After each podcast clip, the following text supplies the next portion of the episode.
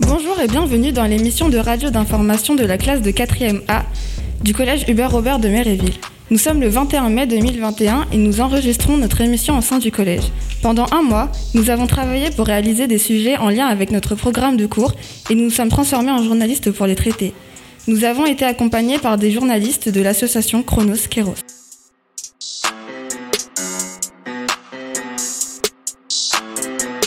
Cette émission, vous allez découvrir un dossier spécial consacré aux causes et aux conséquences de la pollution en France. On s'est aussi intéressé au métier du genre en réalisant trois portraits de femmes. Et vous verrez qu'au fond, il n'y a pas de métier réservé aux hommes.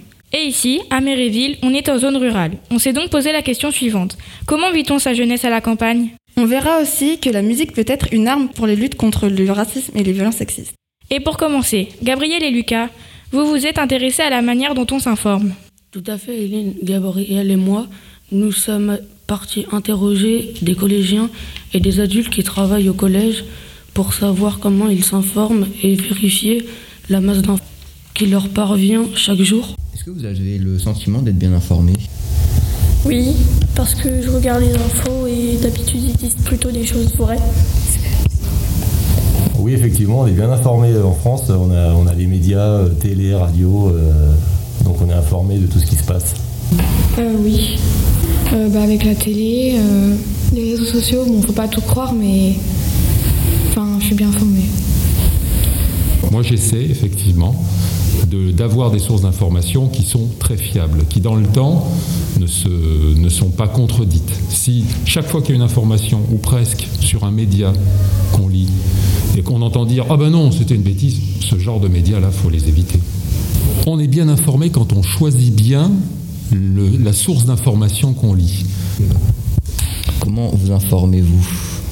Ben, euh, à la télé, euh, genre euh, BFM TV, ou bien des fois euh, les, euh, les trucs de Jean, de Jean Castex et tout. Vous avez que BFM TV et euh, les infos de Jean Castex? Bah non, moi je suis mon téléphone aussi. Genre euh, sur Google et tout. Euh, plutôt euh, les chaînes de télé. Lesquels Bon, bah, les chaînes de télé classiques, euh, pour les informations, euh, c'est euh, c'est BFM, euh, TF1, euh, voilà, les chaînes classiques. Et puis la radio, c'est France Inter, euh, voilà, Europe 1, euh, des choses comme ça. Bah, je regarde les infos et euh, voilà. Moi, principalement, j'écoute la radio et je lis des journaux. Je regarde très peu la télévision. C'est pas parce que j'aime pas ça, c'est parce que j'ai pas le temps. Mais je préfère prendre plus de temps pour avoir des sources d'informations vraiment fiables. Les informations, par exemple, diffusées dans les radios générales qui sont nationales, bon, France Inter, France Info, euh, ou des, journaux qui sont qu'on trouve partout, peuvent difficilement donner des informations fausses. Parce que si ces journaux qu'on trouve partout donnent des informations fausses, les gens les achèteront plus. Ils diront mais on écrit n'importe quoi dans ce journal, c'est faux ce qui est marqué. Donc souvent, des informations qui sont diffusées très largement sont de bonne qualité. Mais malheureusement, c'est pas toujours le cas. D'accord. Faites-vous confiance aux réseaux sociaux euh, Plus confiance aux journalistes qu'aux réseaux sociaux, oui. Pourquoi? Parce que les réseaux sociaux, bah, on peut trouver tout et n'importe quoi, donc il faut, faut faire le tri, il faut être sûr de l'information. Euh, non, parce que souvent sur les réseaux sociaux, ils disent surtout des, des choses fausses. Du coup, j'attends plutôt de voir euh, sur euh, la télé. Moi, personnellement, pas du tout. Ça ne veut pas dire que j'ai raison, hein. ça ne veut pas dire que les réseaux sociaux ne peuvent pas diffuser des informations valables. Mais je trouve que dans les réseaux sociaux, il n'y a pas de contrôle. C'est-à-dire que n'importe qui, presque, peut dire n'importe quoi et personne ne contrôlera. Même si les modérateurs, c'est une fonction qui existe, peuvent supprimer certaines informations, dans un réseau social, n'importe qui peut donner son avis. Un avis, c'est un avis, ce qu'on appelle un avis subjectif, c'est l'avis d'une personne. C'est pas quelque chose de réel, de vérifié. Non, des fois ils balancent des faux trucs. Hein. Est-ce que vous êtes déjà fait piéger par des fake news? Si Ouais. oui, racontez-nous. Euh, ben, euh, genre, euh, c'est pas, l'année dernière, ils, ils avaient annoncé euh, qu'on devait repartir à l'école. Et genre, c'était faux. Genre, c'était en milieu avril et tout. Et moi, je me suis pointée au collège et il n'y avait personne. Franchement, jamais. Oui, oui, oui, je me suis déjà fait piéger sur des informations qui, euh, qui m'intéressaient, par exemple des informations dans le domaine de la santé il y a quelques années. On nous avait parlé de, vaccins qui étaient censés protéger les gens, bien sûr, quand on les vaccinait.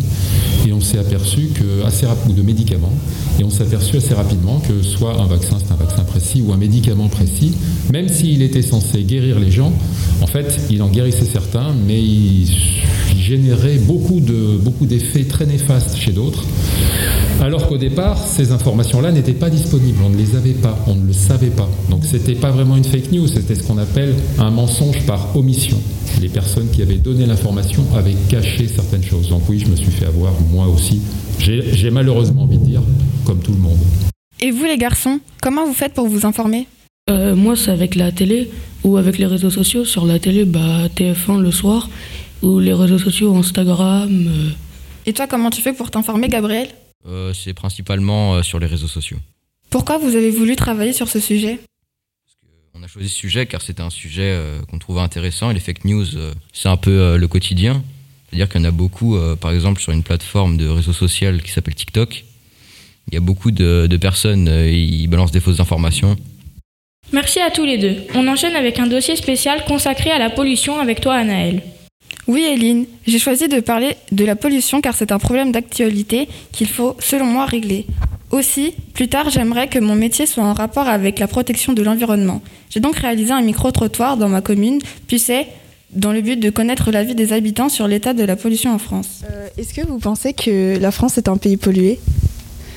Euh, oui, je pense que la France est un pays pollué euh, au vu de ce qu'on peut voir euh, sur le bord des routes, en tout cas nous à la campagne, entre bouteilles de bière, bouteilles de whisky, les gens qui jettent leurs déchets. Quand je parle de déchets, c'est des meubles, des excréments d'animaux. et puis, bah, il y a qu'à voir en ce moment le nombre de masques qu'on trouve par terre, les mégots de cigarettes. voilà, je pense que tout le monde ne fait pas attention à, à ça, quoi. J'ai envie de dire que oui. Pourquoi? Bah avec toutes, euh, on va dire, euh, les, les voitures euh, qui polluent, euh, les avions, euh, voilà, j'ai plutôt le sentiment, et notamment dans les grandes villes, en milieu urbain, euh, voilà, euh, j'ai l'impression que on est un pays pollué, oui. Euh, oui, je pense que la France est un pays euh, pollué. Par certains endroits, oui. Euh, sur un plan global, euh, à l'échelle mondiale, euh, certainement moins que d'autres pays. Mais il y aurait certainement des choses à faire sur les plages euh, principalement. Moi, je pense qu'effectivement, la France est un pays pollué, comme toute l'Europe. On va être très clair. Cependant, je pense que la France est aussi, fait aussi des efforts.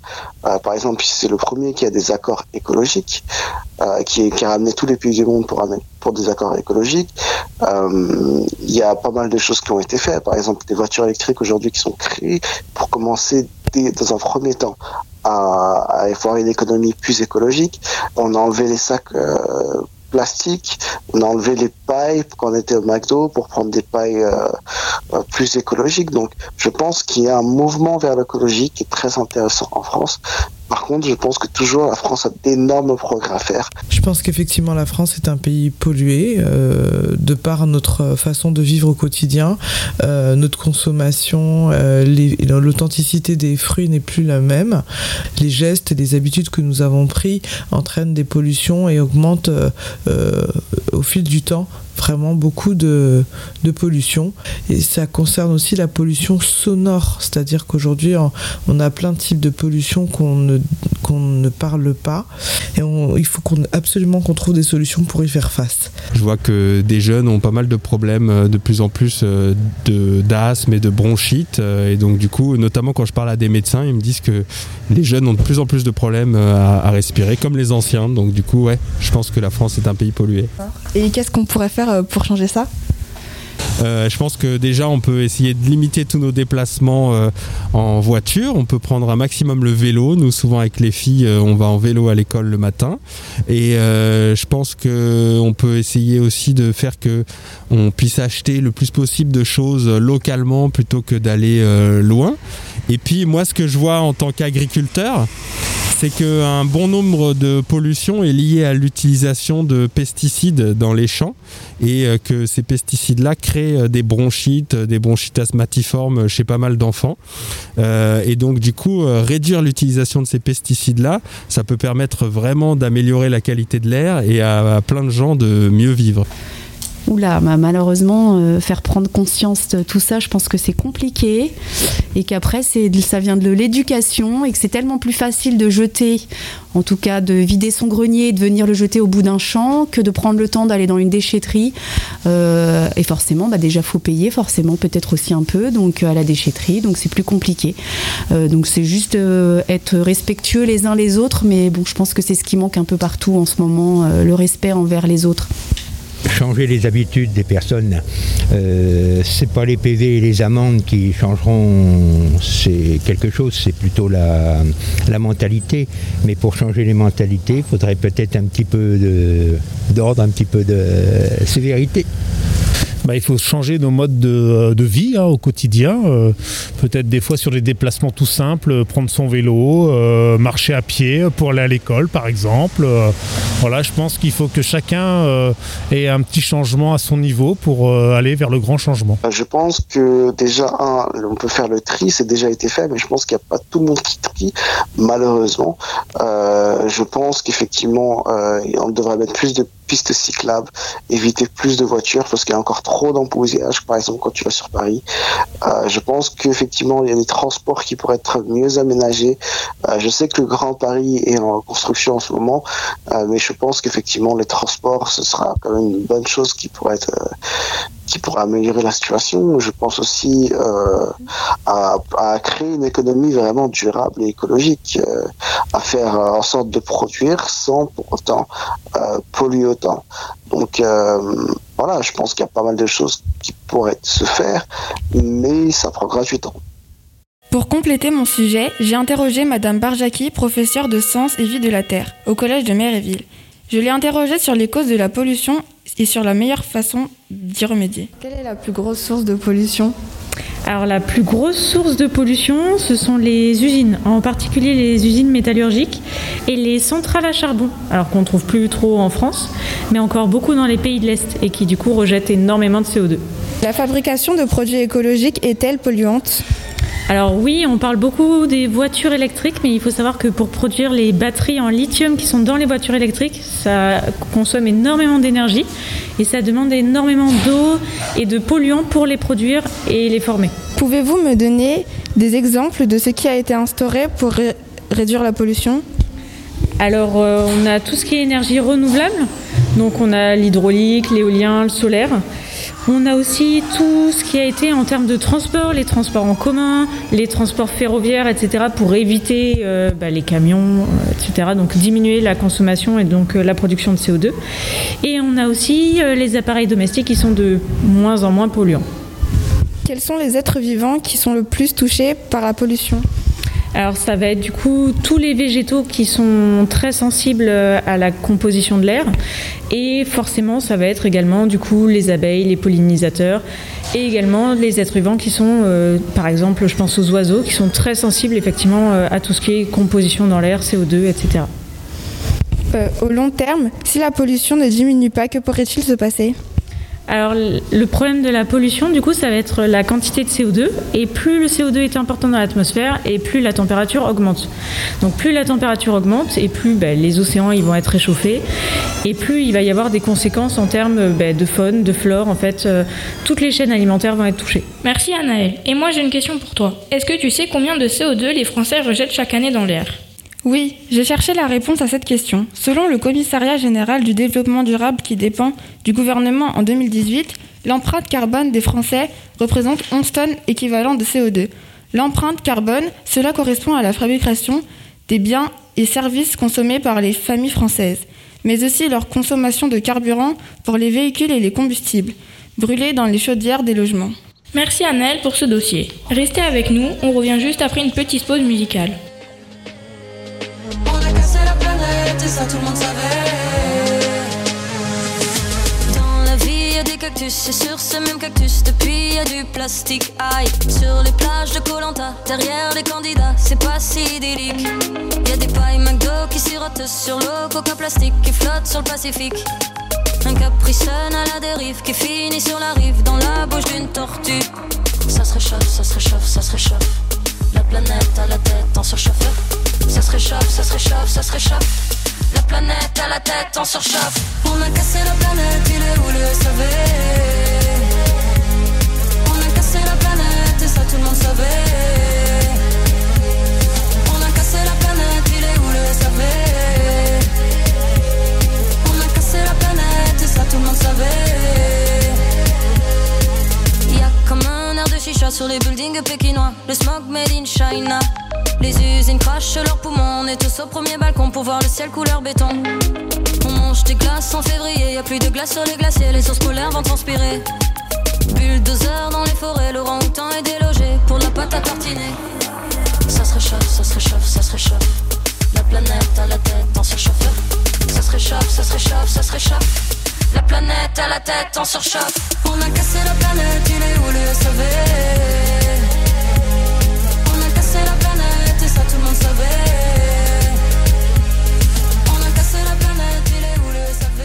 Vous venez d'entendre Il est où le SAV interprété par Suzanne? Vous écoutez l'émission d'information des quatrièmes du collège Hubert Robert de Méréville. On passe maintenant à un sujet d'actualité. Un sujet qui nous concerne tous depuis maintenant plus d'un an, le Covid-19. Et vous, Logan et Eliane, vous vous êtes intéressés au protocole sanitaire Oui, Eline, nous sommes euh, allés interroger la CPU du collège Madame Devilliers pour savoir l'établissement faisait pour éviter euh, la propagation du virus. Je précise que cette interview a été réalisée le 1er avril, juste avant le début du dernier confinement. Quelle est la situation actuelle par rapport au cas de Covid-19 dans le collège Hubert Robert? Bonjour, Euh, la situation actuelle est plutôt euh, stable. On n'a pas énormément de cas de Covid euh, ou d'élèves positifs au Covid, on a plutôt des cas contacts euh, qui sont liés euh, par rapport à la, famille.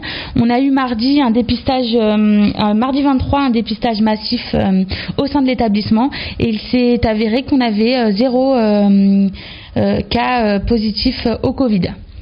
D'accord. Pensez-vous que les protocoles sanitaires actuels sont suffisants pour éviter les contaminations?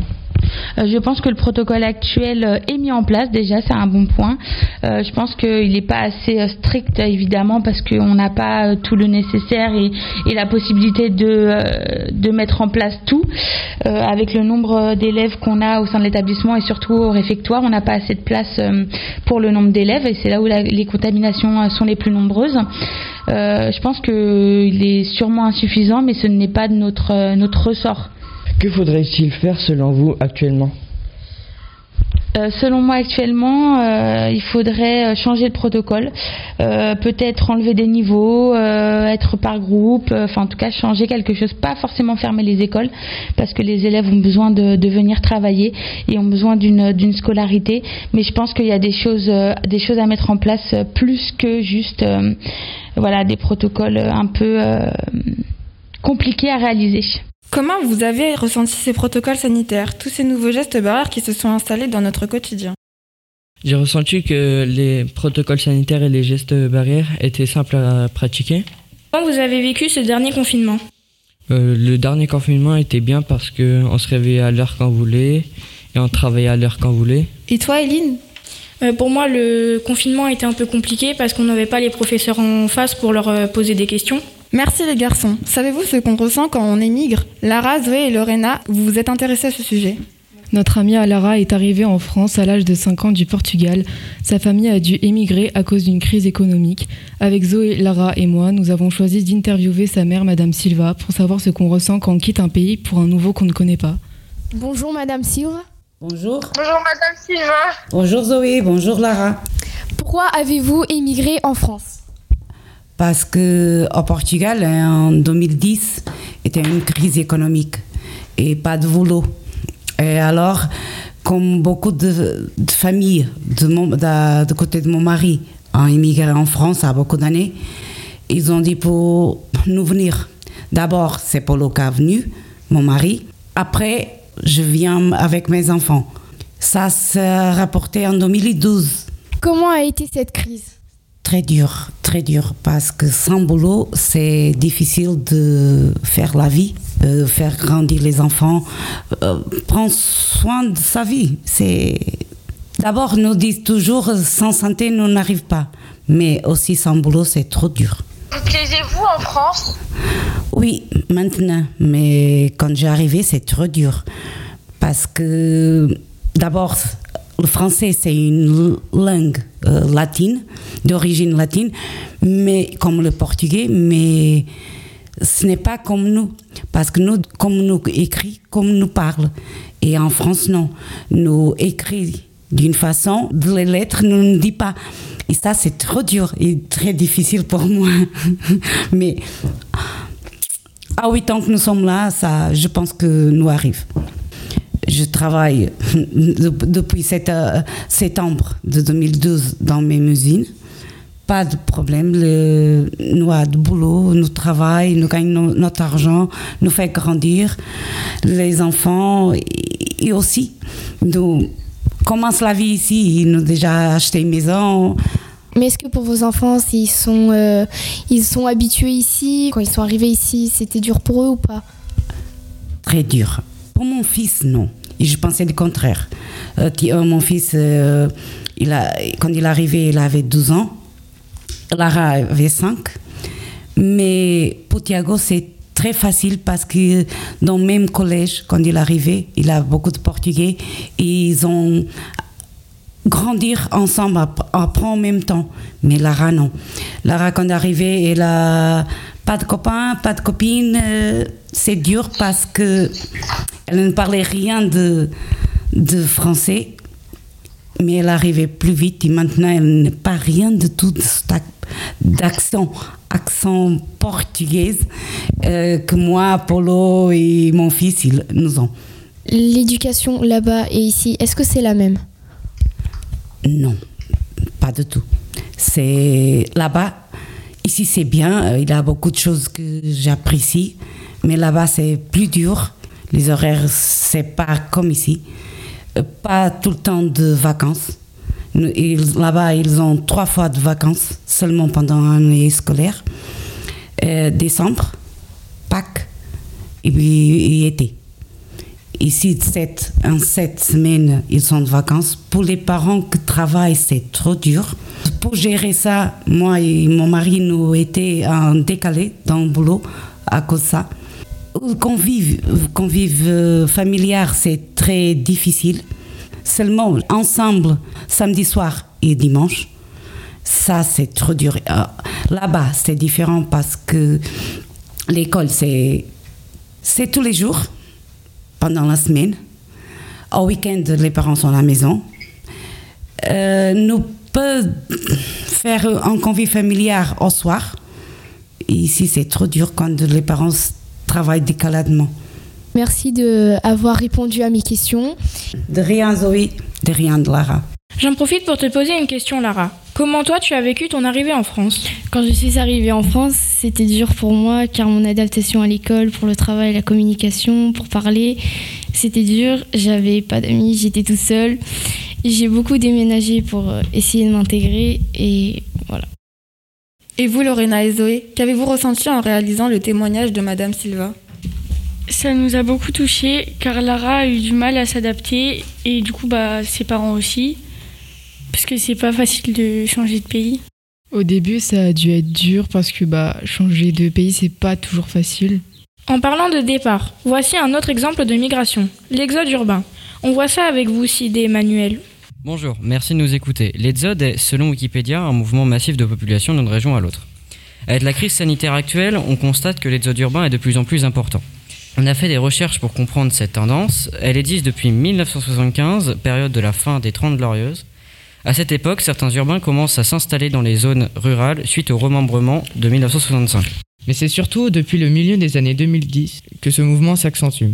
Pourquoi À cause, par exemple, du changement climatique qui a entraîné des canicules et d'autres phénomènes météorologiques qui poussent les urbains à s'installer à la campagne. De plus, la pandémie de coronavirus et les différents confinements pousse les habitants des zones urbaines à se replier en zones rurales.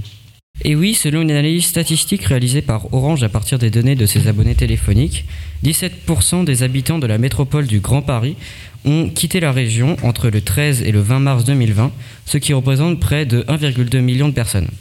Le fait de ne pas avoir d'espace en ville, la pollution, le bruit incessant, rendent la vie, en zone urbaine euh, de plus en plus difficile. C'est pourquoi les populations se rabattent sur la campagne pour un meilleur cadre de vie. Nous avons interrogé une personne concernée par l'exode urbain.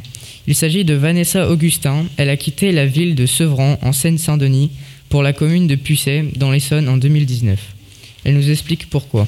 J'ai décidé, euh, pour avoir un meilleur cadre de vie pour ma fille, de partir euh, en campagne, même si c'est pas évident parce qu'on est passé euh, d'un cadre où c'était très populaire, on, avait beaucoup, elle avait beaucoup de, par exemple, d'amis qui venaient chez elle, etc. Et bon, bah, on a décidé d'aller à la campagne pour un cadre beaucoup plus confortable, mais le contact n'est pas forcément euh, très facile. L'environnement, ça m'a changé. Alors effectivement, vivre à la campagne, ça a des avantages, le confort, la verdure, euh, euh, pouvoir faire son jardin soi-même. et puis bon bah c'est vrai que il y a une autre, euh, c'est moins populaire, donc on a aussi une sérénité, euh, un calme euh, qu'on qu'on n'avait pas forcément euh, en banlieue. Euh, c'est juste un jour quand j'ai eu un, un petit souci que j'ai dû faire intervenir un voisin, que j'ai pu euh, avoir euh, la connaissance, euh, faire leur connaissance. Mais euh, les ruraux, ils savent même pas que j'existe en fait. Je pense que à la campagne, on vient moins aussi vers les autres, comme nous on a connu. Donc ce qui est une réelle difficulté pour euh, pour pour euh, pour, pour nous en fait. Ça se c'est c'est moins facile le contact. Euh, le fait d'être à la campagne, c'est pas un peu contraignant pour les déplacements professionnels, euh, familiaux ou autres? Alors c'est bien sûr c'est une contrainte, mais en même temps c'est parce que j'ai choisi un cadre de vie euh, qui voilà parce que je travaille quand même à Paris, donc euh, je fais une heure et demie tous les jours, aller et retour. Euh, mais en même temps euh, bah, c'est la vie que j'ai choisie parce que euh, parce que c'était important pour moi euh, de grandir dans des bonnes conditions. Mais c'est vrai que euh, ça a des contraintes sur les trajets. Par exemple, à faire minimum 4 km pour aller dans un magasin. Et ça, c'est un peu contraignant. Et nous, on connaît encore pas grand-chose. Euh, Pensez-vous que le fait d'avoir changé d'environnement de cette manière était la bonne solution? Pour ma part, euh, oui, mais pour euh, c'est pas forcément facile pour pour Anna, mais mais pour moi c'était la bonne solution parce que financièrement on n'aurait pas pu prendre une maison en banlieue, on aurait eu un appartement dans ce cas-là parce que les prix aussi, hein, faut, faut le dire, hein, sont plus adaptés ici euh, que des prix euh, en banlieue qui sont beaucoup plus chers. Et, et est-ce que le fait que des gens que vous connaissez, comme vous avez dit tout à l'heure, des, des amis euh, qui ont aussi déménagé, est-ce que ça vous a influencé dans votre choix? C'est- C'est pas les gens qui m'ont influencé, c'est tout simplement. euh, alors déjà une chose parce que je suis fan de de, de brocante, donc j'aime les villes, les pierres, euh, les maisons qui racontent des histoires, euh, et c'est des choses que on rencontrait pas en banlieue et que j'avais envie de de, de partager avec ma fille.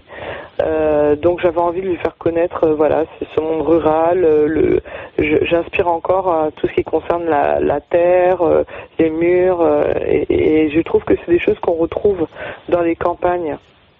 Voilà, les animaux, le- les chevaux, le- voilà, l'authenticité qu'on n'a plus euh, dans le côté urbain. Pensez-vous qu'il manque un peu de services publics euh, de- dans la campagne euh, Enfin, Ah, C'est pas le service public qui me manque, c'est les associations. Alors, je c'est tout ce qui concerne diverses activités. C'est-à-dire qu'aujourd'hui, euh, c'est horrible d'aller dans la ville et puis de voir que le dimanche, il n'y a personne en fait. Il n'y a personne dehors, tout le monde reste chez soi. Il manque des choses pour les jeunes, par exemple, pour sortir. Euh, Je, je, je trouve que les jeunes s'ennuient un peu ici. Par exemple, euh, bah, moi, quand je vois ma fille, euh, je sais pas où l'envoyer. euh, alors, il y a le confinement, certes, mais en même temps, il n'y a pas beaucoup d'associations comme on a connu à Sevran où il y avait des activités régulières, une solidarité énorme, et on pouvait. et les jeunes faisaient, notamment, il y avait des clubs de danse, il y avait des clubs de poterie, il y avait des clubs euh, de mosaïque, euh, scout. euh, il y avait vraiment des choses intéressantes. Et ici, c'est tellement caché qu'il faut, se- il faut vraiment chercher l'information. C'est pas facile quand on arrive euh, euh, dans un monde, on se demande, mais qu'est-ce, moi, dans la question que je me suis posée, c'est qu'est-ce que les jeunes font ici Euh, et enfin, que pensez-vous de cette épisode Est-ce que, est-ce que selon vous c'est une bonne chose Enfin, est-ce que vous avez un avis sur ce, sur ce, sur cette épisode Ben, sur cet exode, elle me paraît tout à fait justifiée. Aujourd'hui, les gens ont besoin de s'identifier à quelque chose où ils ont besoin de d'avoir euh, un sentiment de confort. euh, d'être apaisés chez eux, de pouvoir sortir, même si, quel que soit euh, euh, si c'est petit, grand, etc., mais d'avoir un bout de terre, etc., ça permet d'avoir, euh, de vivre le confinement euh, de manière agréable et euh, de manière euh, sereine, et c'est aussi un épanouissement pour les enfants. Et vous les garçons, vous avez vécu l'exode urbain ou vous avez toujours vécu à la campagne? Moi, moi personnellement non. De base, je viens de la région parisienne. Je suis arrivé ici en 2015 et je l'ai pas spécialement mal vécu. Ça m'a pas réellement trop changé parce que même en région parisienne, je sortais pas plus en fait. Mais en soi, ouais, ça m'a pas, ça m'a pas dérangé. Moi, pas vraiment non plus. Euh, bah, en 2007, euh, j'étais à Paris, puis en 2008, on est revenu à la campagne ici. Euh, je m'en souviens plus, donc euh, je peux pas vraiment dire si ça m'a changé. Est-ce que vous pensez rester vivre à la campagne toute votre vie? Moi, euh, alors au début non, mais je pense que je vais finir par y revenir parce qu'il y a quand même un côté calme euh, où, où tout est à peu près tranquille et puis même le fait qu'il n'y ait pas énormément de personnes et tout ça que moi personnellement j'aime bien. Effectivement, au début, euh, c'est assez difficile de rester à la campagne, surtout par rapport euh, aux études, etc., où tout est un peu recentré euh, au niveau des milieux urbains. Et, euh, c'est assez compliqué, du coup, de, de, de, bah, de rester à la campagne euh, en tant que jeune. On vient d'entendre une maman qui a quitté la ville pour la campagne et qui s'interroge sur la manière dont s'occupent les jeunes ici. Eh bien, vous avez mené l'enquête, Alexis et Stéphane. En effet, Eline, nous avons interrogé des jeunes pour savoir comment ils vivent leur jeunesse à la campagne. On a choisi ce sujet parce qu'il nous concerne, parce que nous vivons même à la campagne. On est donc allé, allé recueillir plusieurs points de vue des collégiens à la sortie du bus qui les amène au collège. Écoutons ensemble leurs témoignages. Que penses-tu euh, de vivre à la campagne en étant un ado? Bah, je trouve ça bien parce qu'au moins on peut en profiter. Mais après, euh, la wifi c'est autre chose. Moi je trouve que c'est bien parce que comme ça tu vous passez tranquillement, vous entendez pas de bruit. C'est ouais, c'est tranquille en gros. Personnellement, je trouve que bah, ça nous coupe un peu du monde entre guillemets, enfin ça nous éloigne un peu plus des choses euh, bah, de notre âge entre guillemets comme euh, les comment dire les, les centres commerciaux, etc., les loisirs euh, qui sont proches de la ville, etc., etc. Bah, c'est bien parce qu'on peut sortir euh, faire du vélo, on peut se balader euh, dans les champs, dans la forêt.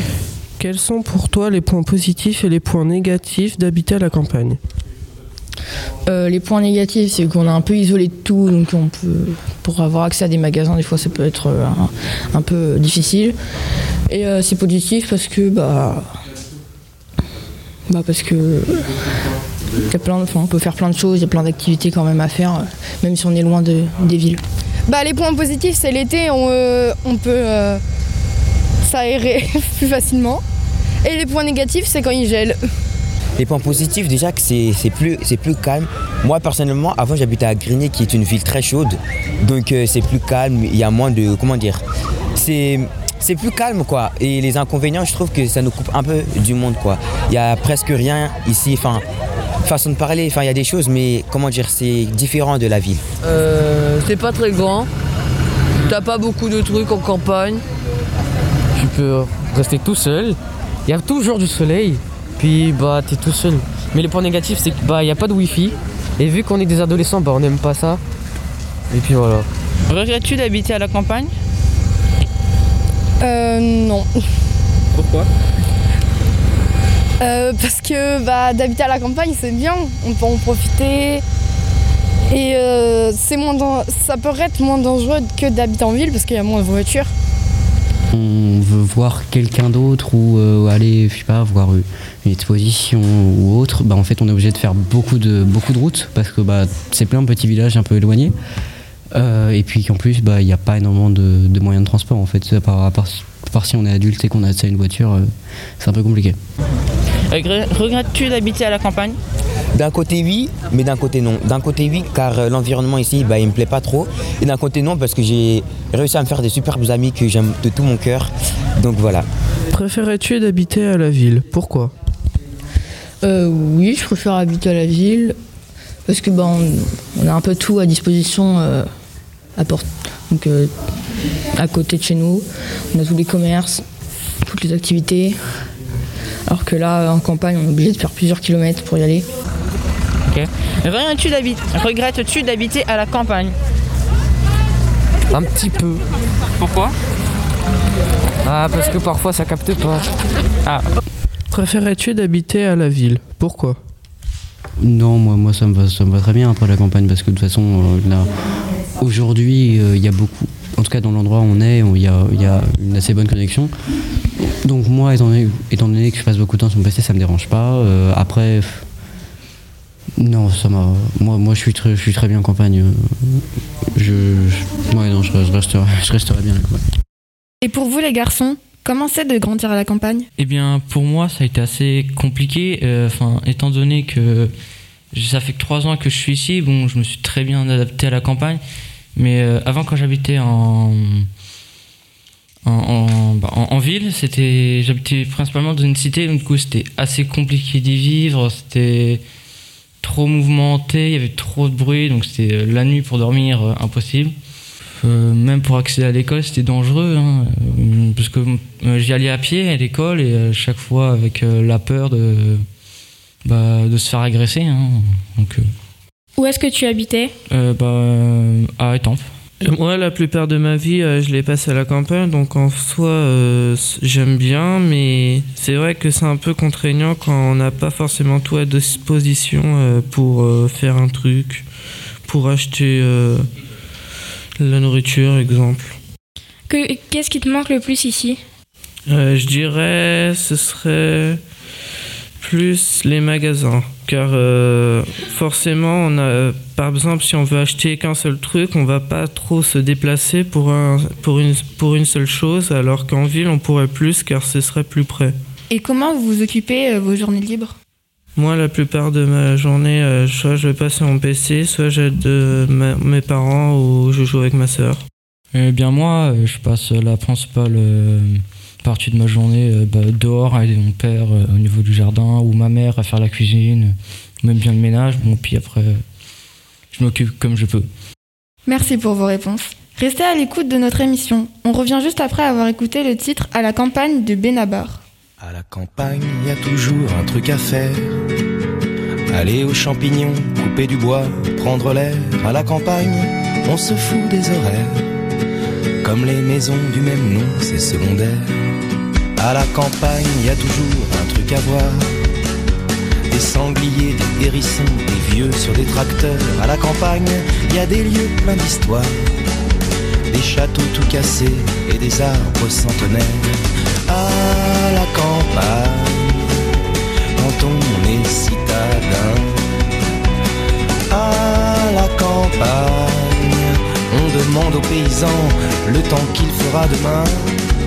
À la campagne, on veut de l'authentique, du feu de cheminée et du produit régional. À la campagne, il nous faut du rustique, un meuble qui n'est pas en bois, ça nous ruine le moral. À la campagne, on dit qu'on voudrait rester. Quitter Paris, le bruit, le stress et la pollution. À la campagne, c'est la fête au cliché. La qualité de vie et le rythme des saisons. À la campagne, on se prête des pulls quand on traîne sur la terrasse. À la campagne, il y a des jeux de société auxquels il manque des pièces. À la campagne, la nuit on ferme des volets. y a des bruits dans la maison et dehors dans la forêt, à la campagne, dans mon lit plutôt crevé. Je préfère pas fermer l'œil et filer. À la campagne, en principe, on se lève tôt. Pas moi, je dors encore pour les raisons que vous savez. À la montagne, y a des chalets, des chamois. Mais c'est pas l'objet de cette chanson. Je voulais juste voir si vous suiviez.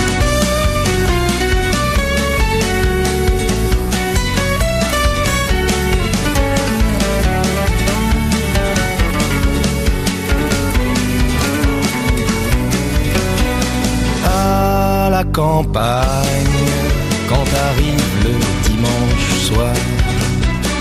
À la campagne, pour éviter les bouchons, on va peut-être pas rentrer trop tard. À la campagne, j'ai envie d'être campagnard, d'avoir une grosse moustache et un gilet en velours. À la campagne, j'ai envie de parler terroir. Je m'en vais sacler le calanchet pour pas qu'il vente dans les labours. Ça me donne envie d'être robuste et taiseux. Le patriarche bourru d'une série de l'été de France 2. L'histoire d'une famille qui lutte pour son domaine. Mais j'ai jamais le temps parce que je reste que le week-end. À la campagne, entends-tu au loin le cri de la grivette cendrée? À la campagne, s'il neige à la Noël, je rentrerai les bistouquets dans les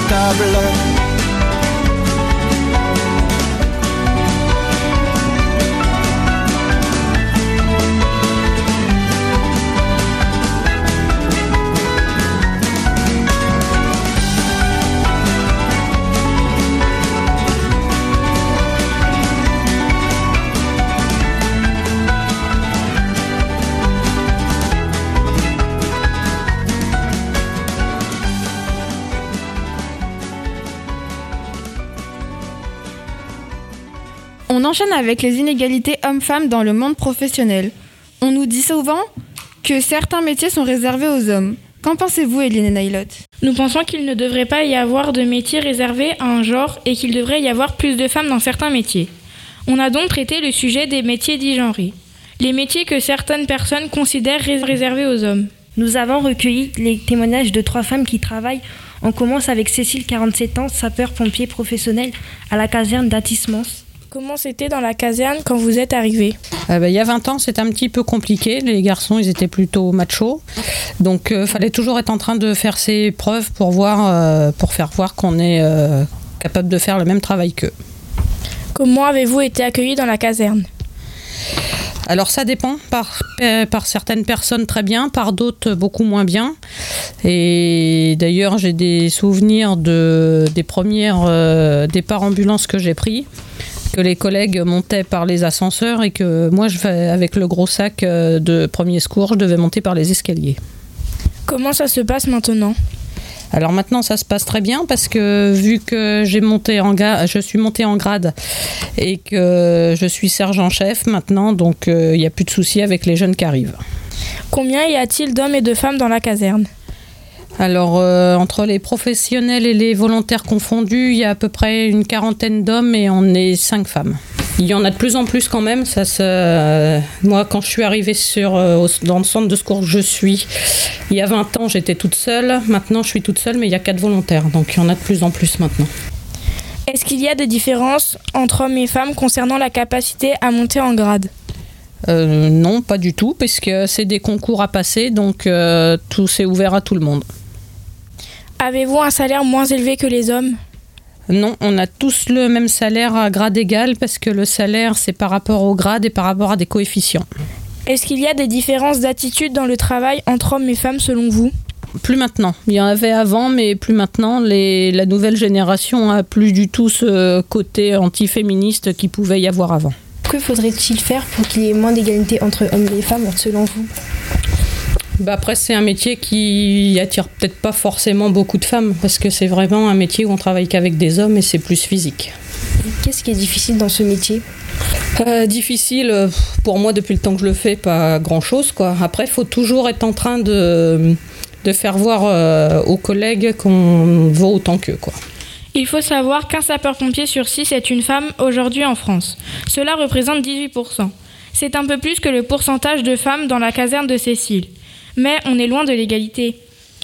La deuxième femme que l'on a interrogée est secrétaire dans le bâtiment. Elle s'appelle Sophie, elle a 49 ans et elle travaille dans une centrale à béton à Évry. On l'écoute. Pourquoi avez-vous choisi ce métier? Parce que j'aime euh, le contact avec les gens et puis le bâtiment, bah, j'y travaille depuis assez longtemps, dans divers métiers.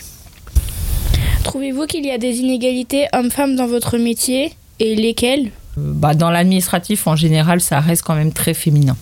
Après, dans, le, dans moi, dans le bâtiment, euh, il y a de plus en plus de femmes dans le bâtiment, donc euh, je dirais que ça commence à se démocratiser et donc il y a il n'y a pas trop, il y a moins d'inégalités. Au niveau salaire, oui, ça reste encore, euh, voilà, il reste encore des irrégularités à ce niveau-là, mais sinon le reste, euh, non.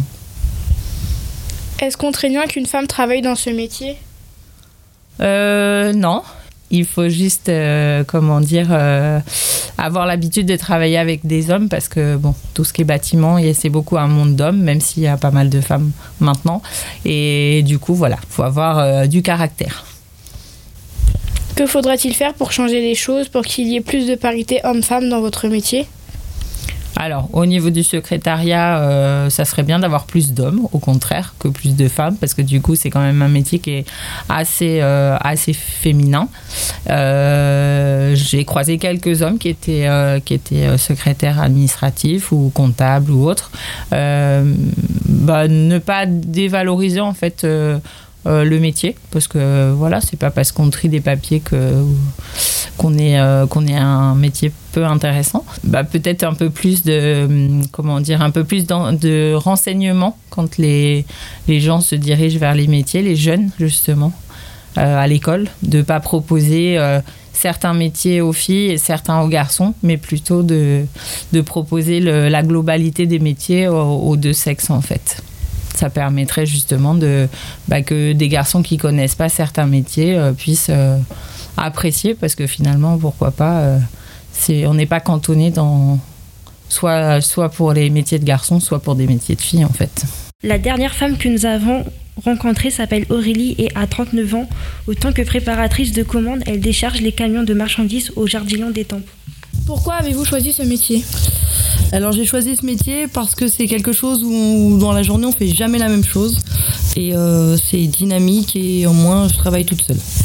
Qu'est-ce qui est difficile dans ce métier Les conditions climatiques sont très difficiles parce que qu'il pleut, qu'il neige, qu'il fasse très chaud, on est obligé d'être dehors. Et, euh, et après, euh, c'est de, porter, de devoir soulever des choses qui sont assez lourdes. Au quotidien, c'est fatigant. Est-ce contraignant qu'une femme travaille dans ce métier? C'est contraignant, oui, parce qu'on n'a pas la même, euh, la même force que les hommes, mais on arrive quand même à faire les choses. Donc, quelque part, euh, on arrive à montrer que tout peut être faisable. Selon vous, pourquoi il n'y a pas beaucoup de femmes dans ce métier? Parce qu'il faut supporter. Euh, euh, il faut, faut, pouvoir supporter le fait qu'il faut soulever tout le temps, il faut être dynamique tout le temps. Euh, et je pense que les femmes n'osent pas le faire, peur de ne pas y arriver alors que tout est faisable. Que faudrait-il faire pour changer les choses, pour qu'il y ait plus de parité homme-femme dans votre métier?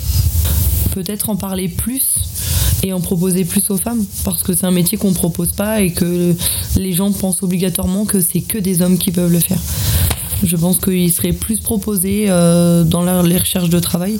Je pense que les femmes peuvent le faire aussi bien qu'un homme. Quoi.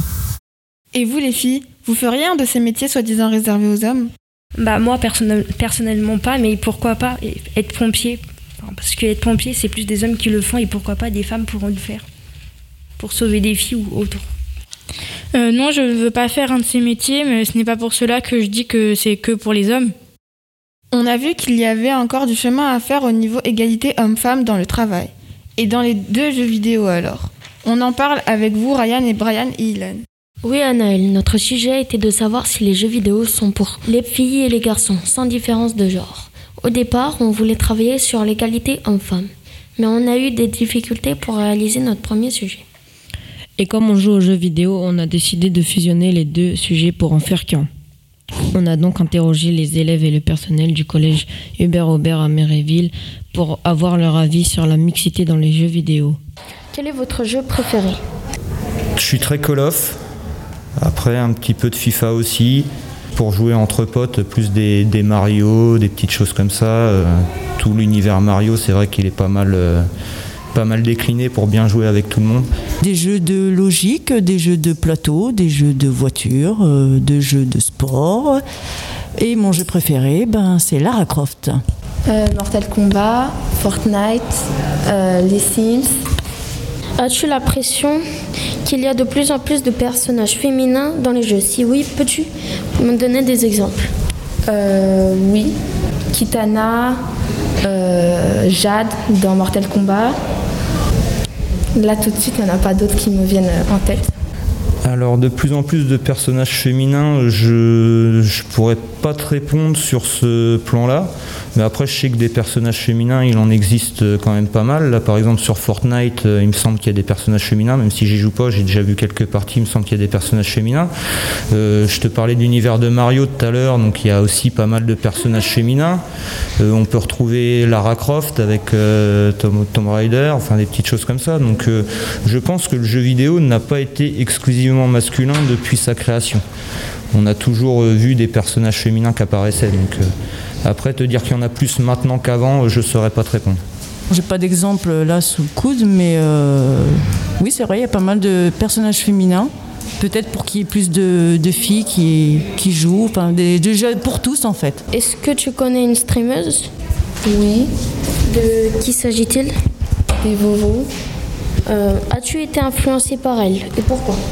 Euh, oui, un peu, car euh, en regardant ces vidéos, euh, ça m'a donné envie de jouer à ces jeux-là. Alors oui, c'est une fille, euh, c'est une professionnelle de- du jeu Fortnite, c'est devenu son métier. Pour toi, les jeux vidéo, c'est une activité de garçon ou c'est mix aujourd'hui? Euh, pour moi, c'est mixte parce que je connais plein de gens qui jouent à des jeux vidéo, même des filles. Oh non, c'est mixte. On peut, une fille peut jouer à un jeu de foot comme un garçon peut jouer euh, Animal Crossing. Je pense, euh, non, c'est adapté, c'est mixte. Ça commence à devenir mixte, mais surtout dans les jeux de guerre, c'est plutôt pour les garçons, mais sinon c'est euh, ouais, c'est mixte. Bah, pour moi, c'est mix parce que donc forcément, en fonction des jeux, on va peut-être être un petit peu plus genré sur certains types de jeux, mais euh, les jeux vidéo sont tellement divers et variés que tout le monde peut trouver son compte euh, et ses et ses styles de jeu qui lui correspondent. Et vous avez fait des recherches, les garçons, et vous avez trouvé des chiffres intéressants concernant les joueurs et les joueuses. Qu'est-ce que vous avez trouvé, Ryan? En France, plus de 71% des Français jouent occasionnellement aux jeux vidéo. Ce qui est intéressant, c'est que la moitié sont des femmes. Les joueurs sont donc répartis de manière égale entre les hommes et les femmes. Et selon vous, qui sont les personnages féminins de jeux vidéo les plus intéressants? Euh, Lara Croft et Mikasa Ackerman. On a fait un petit sondage euh, qui était euh, qu'on a fait dans la classe. À part Lara Croft, Mikasa Ackerman, c'est tout ce que nous avons pu trouver. Euh, Peut-être on aura plusieurs personnages féminins dans les années à venir. Et toi, Emmanuel, tu joues? Euh, oui, je joue. Euh, en ce moment, je joue à Genshin Impact et euh, il y a des personnages féminins et masculins et euh, c'est équitable parce qu'il y a, bah, c'est mixte, il y a 50-50 hommes et femmes, enfants, etc. Et ça c'est bien. Voilà. Pourquoi est-ce que vous aimez bien Lara Croft? Euh, bah, C'est un jeu mondialement connu. C'est une... Lara Croft est une fille un peu guerrière. euh, c'est une aventurière. Elle n'a- Elle n'a peur de rien. Euh, et moi, pour euh, Mikasa Ackerman, bah, elle est dans un animé et dans un jeu. Et euh, elle combat des titans et elle fait, comment dire, elle peut battre 10 personnes en même temps. Comment dire, c'est général, quelque chose comme ça. Et elle est très très forte. Et c'est pour ça que j'apprécie. On poursuit sur ce thème et on part maintenant en Amérique du Sud, plus précisément au Chili, avec vous Emmanuel et Sarah, où les femmes luttent contre les violences sexistes et sexuelles. Sarah et moi, on a travaillé à partir d'une musique qui s'appelle Un violador en tu camino, un voleur sur ton chemin, une chanson créée par le collectif féministe chilien Las Tesis.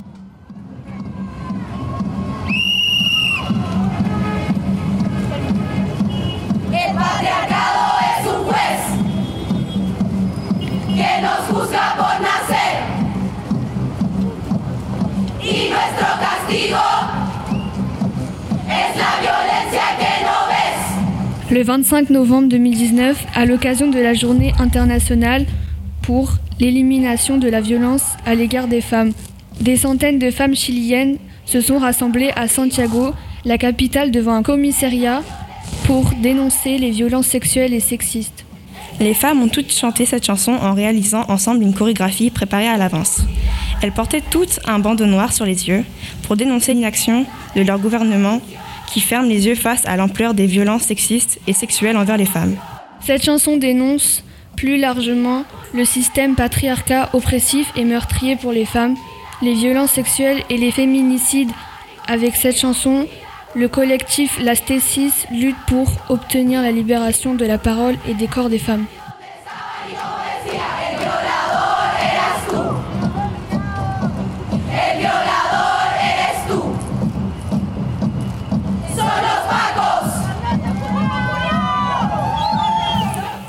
La chanson Un violador en tu camino a été reprise dans le monde entier grâce à sa diffusion sur les réseaux sociaux.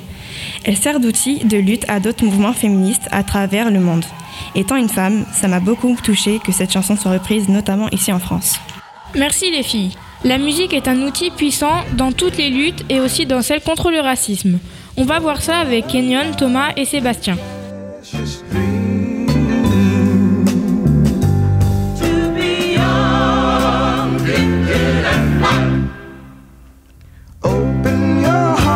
La lutte contre le racisme est ancienne et elle a souvent été menée par des musiciennes engagées. Cette lutte est toujours très actuelle, notamment aux États-Unis.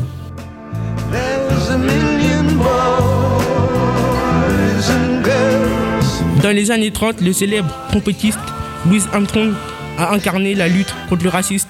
Dans les années 60, période de lutte pour les droits civiques, Nina Simone est devenue une icône de la lutte contre le racisme. Dans le milieu musical, Young Gifted on Black est le titre d'un album et d'une chanson de Nina Simone enregistrée en 1972. À travers cette chanson, Nina Simone essaye de donner de l'espoir aux enfants noirs américains. Elle explique que même si l'esclavage a été aboli et que la lutte pour les droits civiques a engendré des progrès, le racisme est toujours profondément ancré dans les consciences aux États-Unis.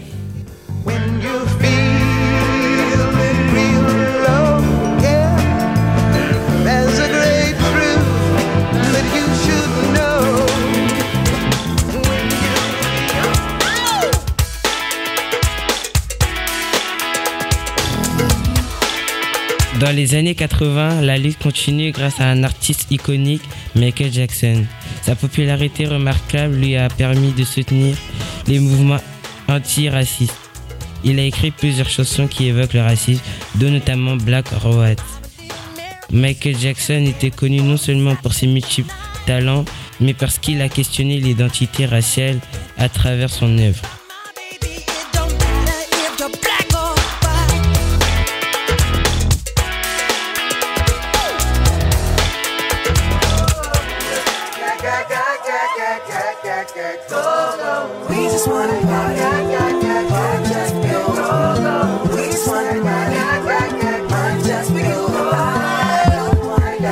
Sa chanson This is America, Childish Gambino emploie des mots tels que pistolet, bavure, police. Cette chanson fait référence à la mort d'un Afro-Américain, George Floyd, qui a été tué par un policier blanc en 2020. Un mouvement de grande ampleur, Black Lives Matter, s'est ensuite répandu à travers le monde. Ce mouvement a trouvé un écho en France avec la vie des Noirs compte et le combat mené par le comité formé suite à la mort du jeune Adama Traoré dans un commissariat de police en 2016 à Beaumont-sur-Oise. Tous ces exemples montrent que la lutte contre le racisme se prolonge de génération en génération et qu'elle et qu'elle ne cessera pas tant que le racisme existera.